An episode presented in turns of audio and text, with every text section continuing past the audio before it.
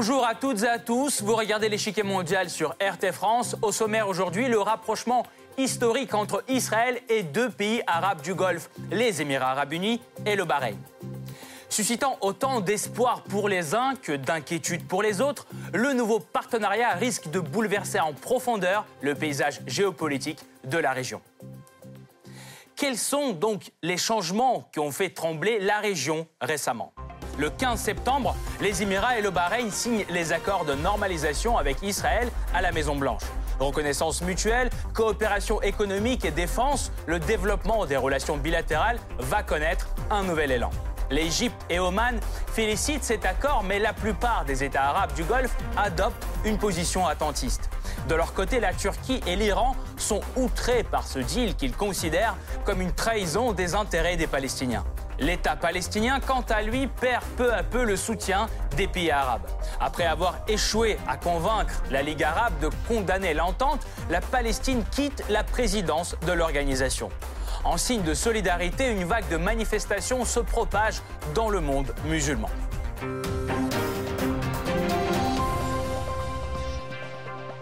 Avant de poursuivre, voici ce qu'il faut savoir sur le statut international actuel de l'État d'Israël. C'est le Blitz.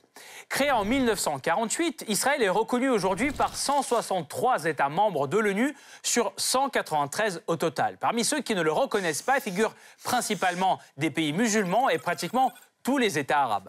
Cependant, on peut désormais enlever quatre pays à cette liste l'Égypte, la Jordanie, les Émirats arabes unis et Bahreïn.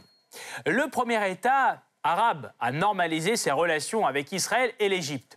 Sous l'égide des États-Unis, l'accord de paix est signé en 1979. Selon ces termes, le Caire reconnaît l'État hébreu et permet aux navires israéliens d'emprunter le canal de Suez.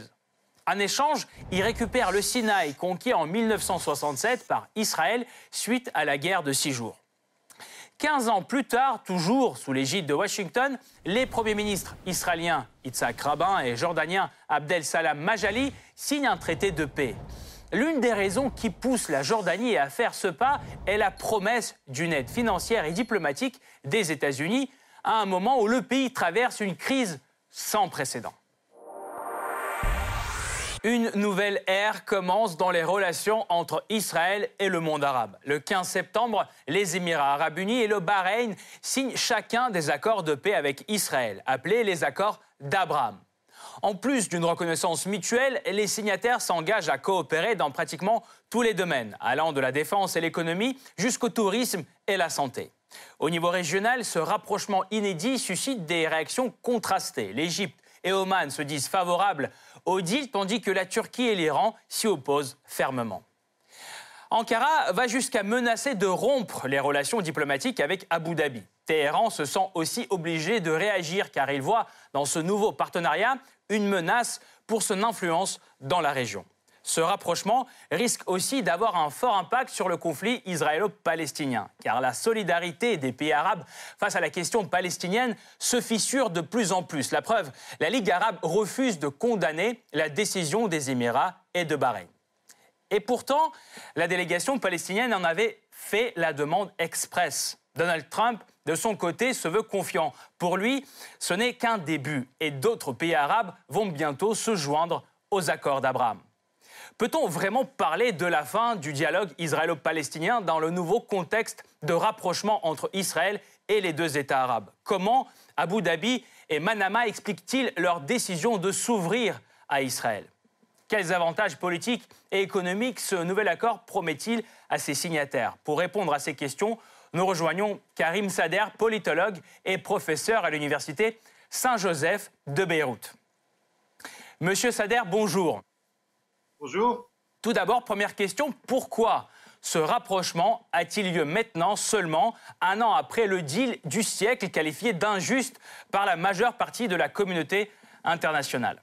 Eh ben, Nous sommes, comme vous le savez, euh, à la fin du mandat de Donald Trump, en campagne pour sa réélection, et euh, ce dernier avait pris l'engagement, souvenons de cela, euh, d'amorcer un accord entre Israéliens et Palestiniens. C'est un petit peu le, le challenge que, veut relever tout président américain.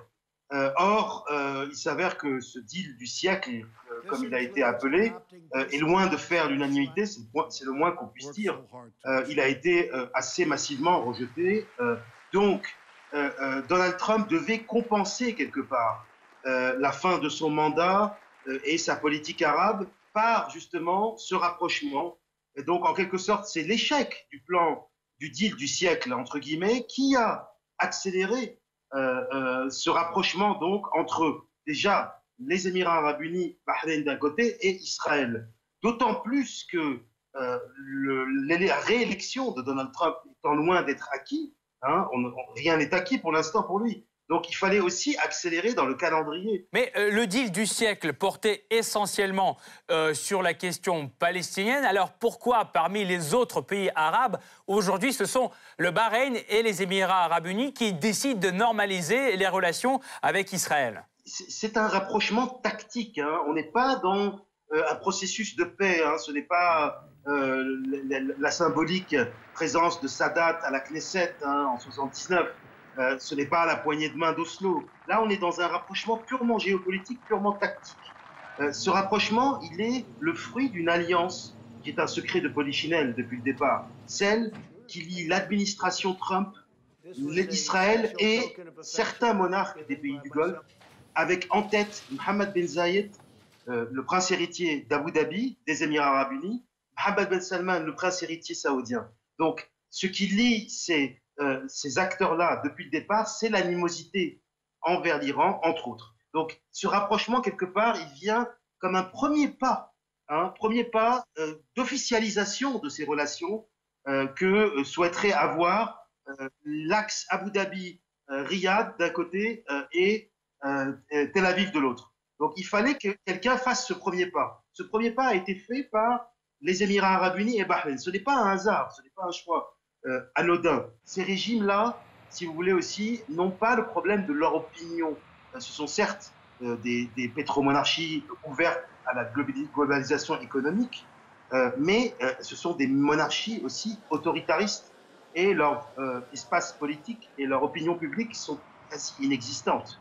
Donc, voilà, ça a été beaucoup plus facile pour Bahreïn et les Émirats arabes unis de franchir ce pas. Ça le sera beaucoup moins pour les, pardon pour euh, l'Arabie Saoudite, on va en parler, j'imagine, qui elle devra justement préparer le terrain et c'est en quelque sorte en éclaireur que les Émirats et Bahreïn se sont dirigés vers ce, cette normalisation. Monsieur Sader, merci beaucoup. Tout de suite, nous allons poursuivre notre analyse, mais nous vous retrouverons en fin d'émission pour plus de détails sur la question. Merci encore.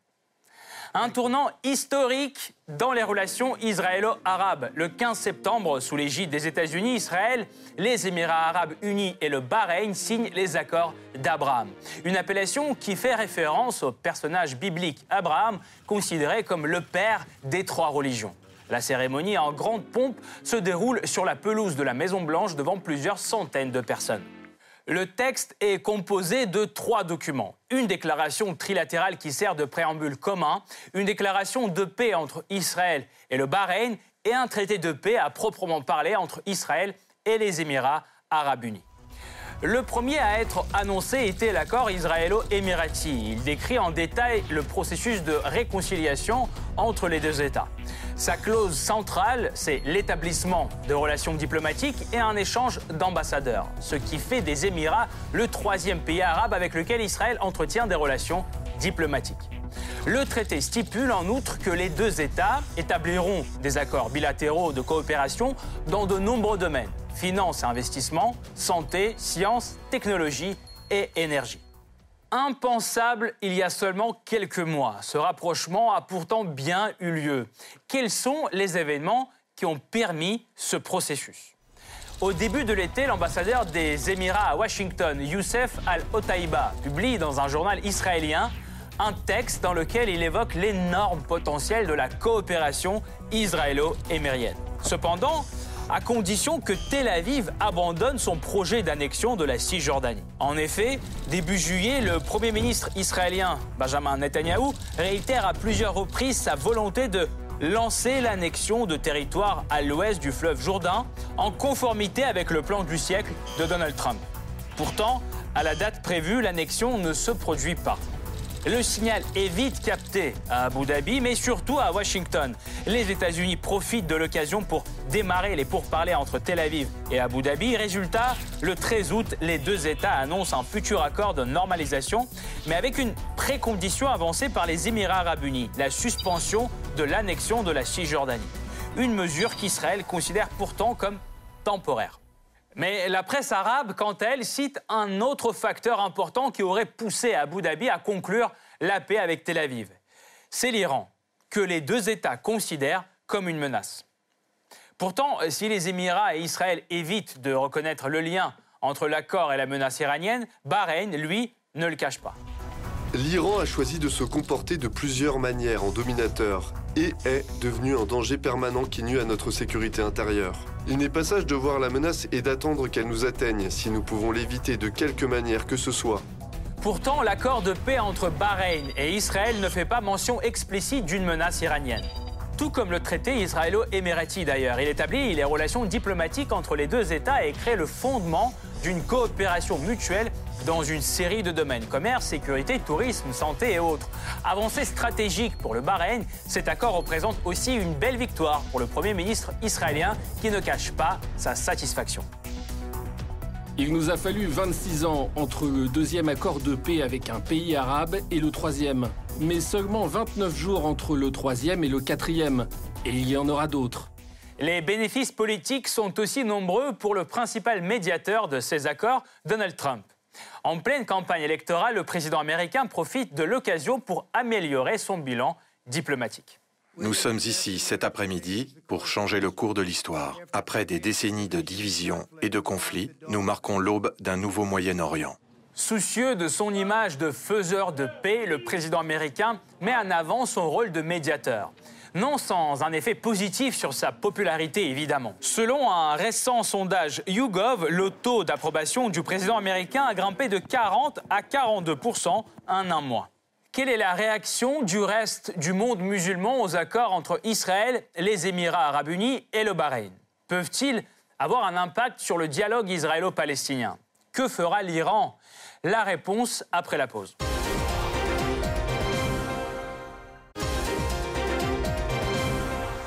Un bouleversement dans le jeu géopolitique au Moyen-Orient. Les Émirats arabes unis et le Bahreïn deviennent les premiers États arabes du Golfe à nouer presque simultanément des relations avec l'État hébreu.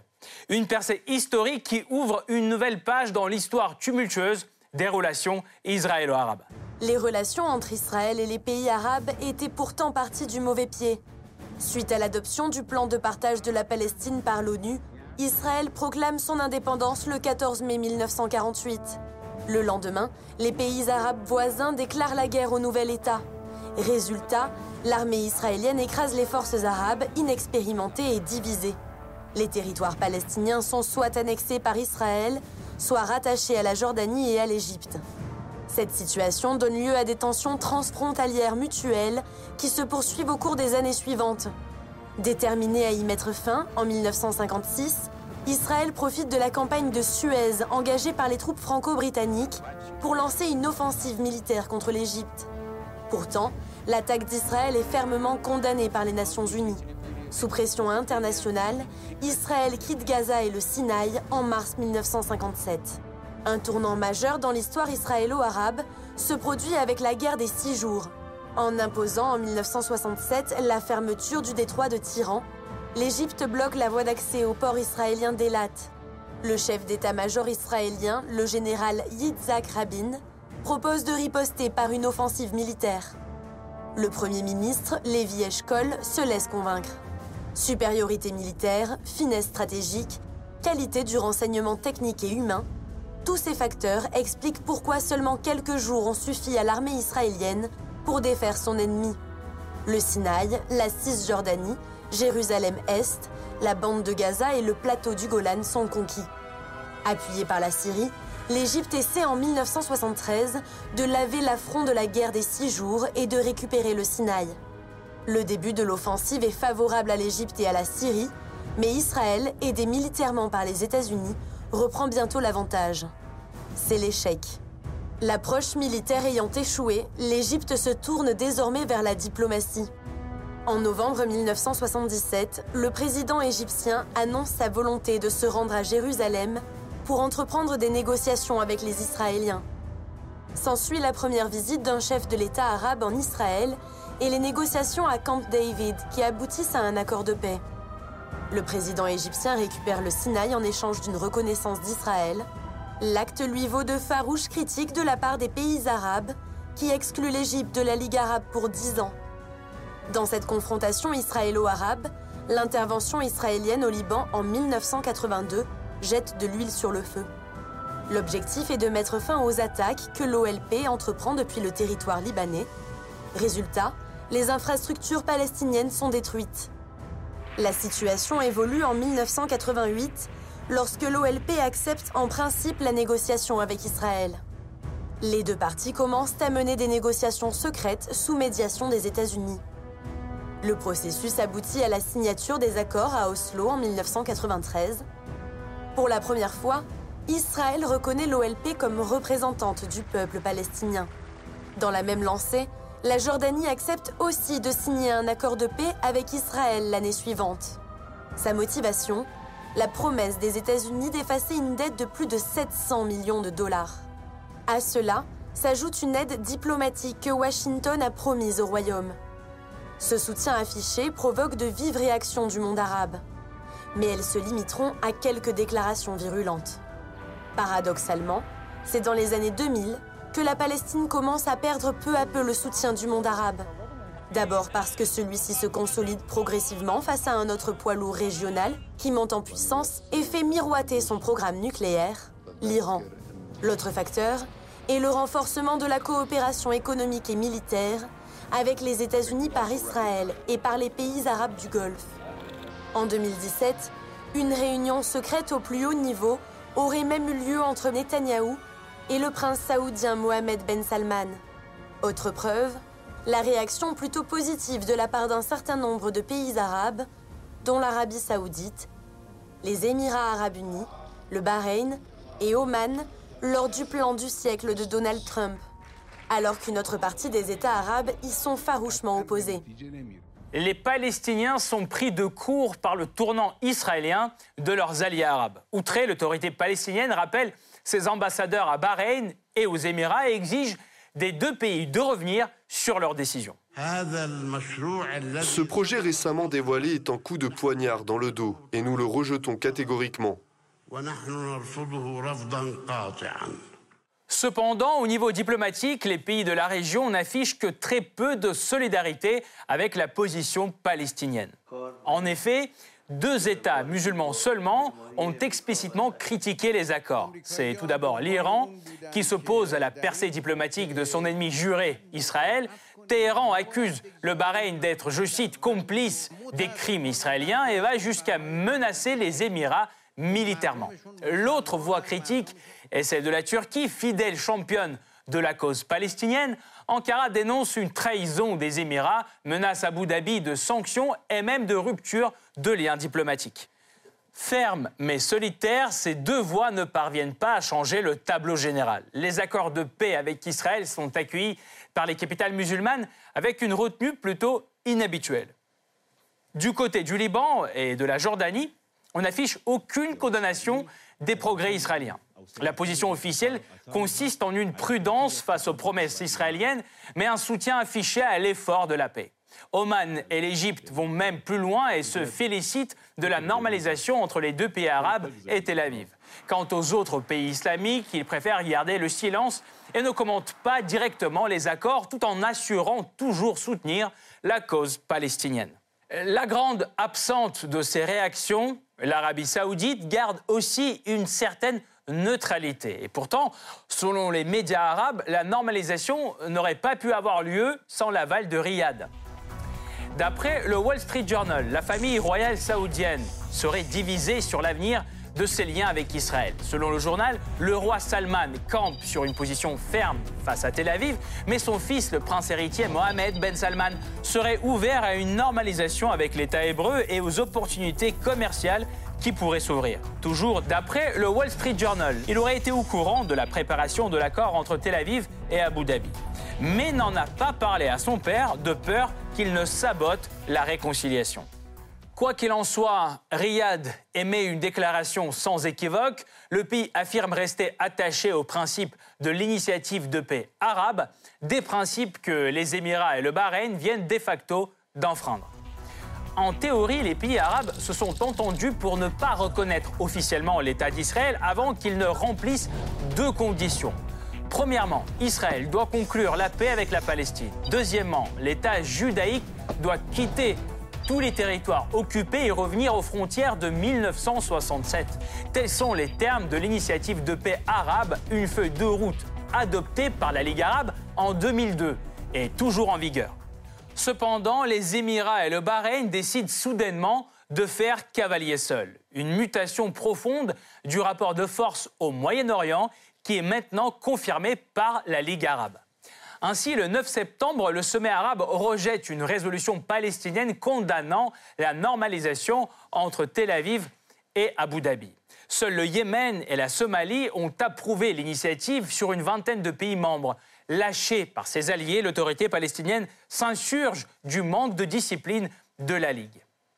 Et en riposte, elle quitte sa présidence de la Ligue arabe à peine commencée. Il n'y a aucun honneur à voir les Arabes se précipiter vers une normalisation. Y a-t-il une chance de voir d'autres États musulmans suivre la voie tracée par les Émirats? Eh bien, la réponse est oui, selon Donald Trump. À la mi-septembre, il annonçait que cinq ou six pays étaient prêts à conclure à leur tour des traités avec Israël. Vers la fin du mois, le nombre qu'il cite monte à neuf.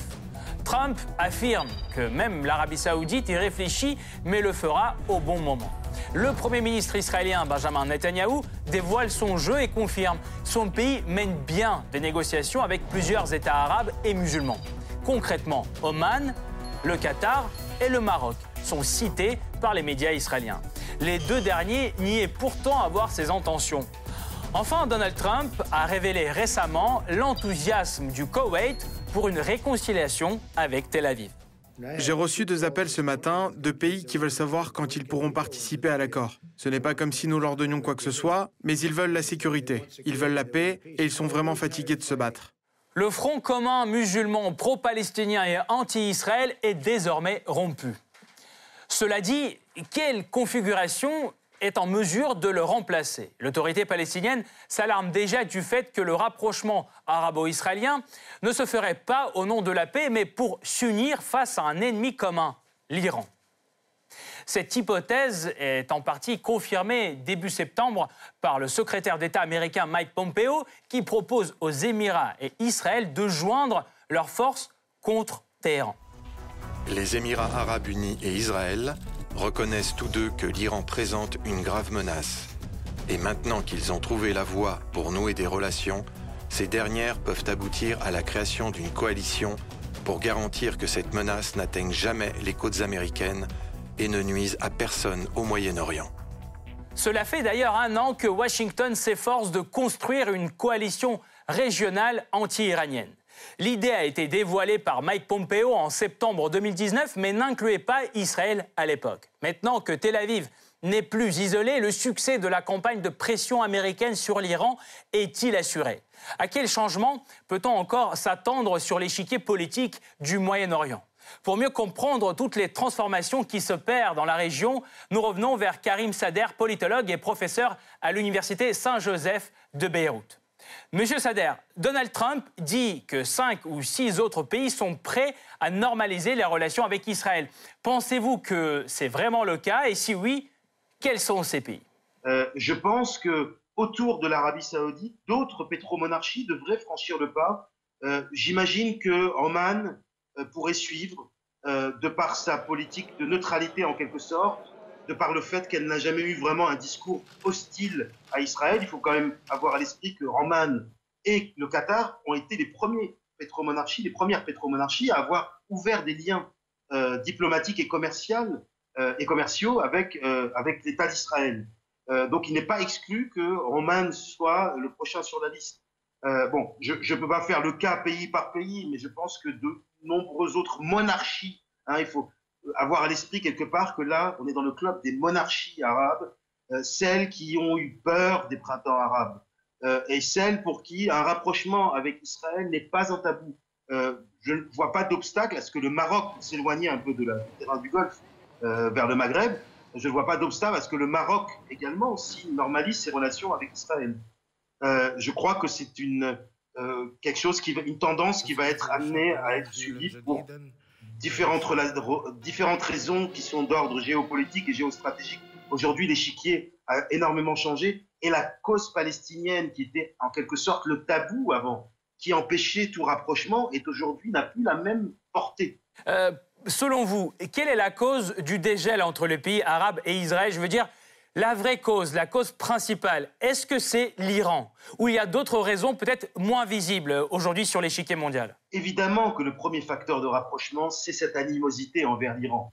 Euh, forcément. Mais il n'est pas le seul, on en a longuement parlé. J'aimerais quand même parler d'autres éléments qui cimentent ce rapprochement. Il y a la, Turquie, l'animosité, la rivalité envers la Turquie. N'oublions pas que euh, les pétromonarchies sunnites. Alors, je mets le Qatar entre parenthèses parce que c'est un cas particulier. On n'aura peut-être pas le temps d'en parler maintenant, mais le Qatar est, aujourd'hui mis en quarantaine par ses voisins et il est proche de la Turquie et il soutient les frères musulmans. Mais à l'exception du petit Émirat du Qatar, euh, les pétromonarchies du Golfe, euh, Arabie Saoudite et Émirats en tête, ont une animosité, une forte hostilité envers l'Iran, mais également envers les frères musulmans, qui est le deuxième ennemi juré.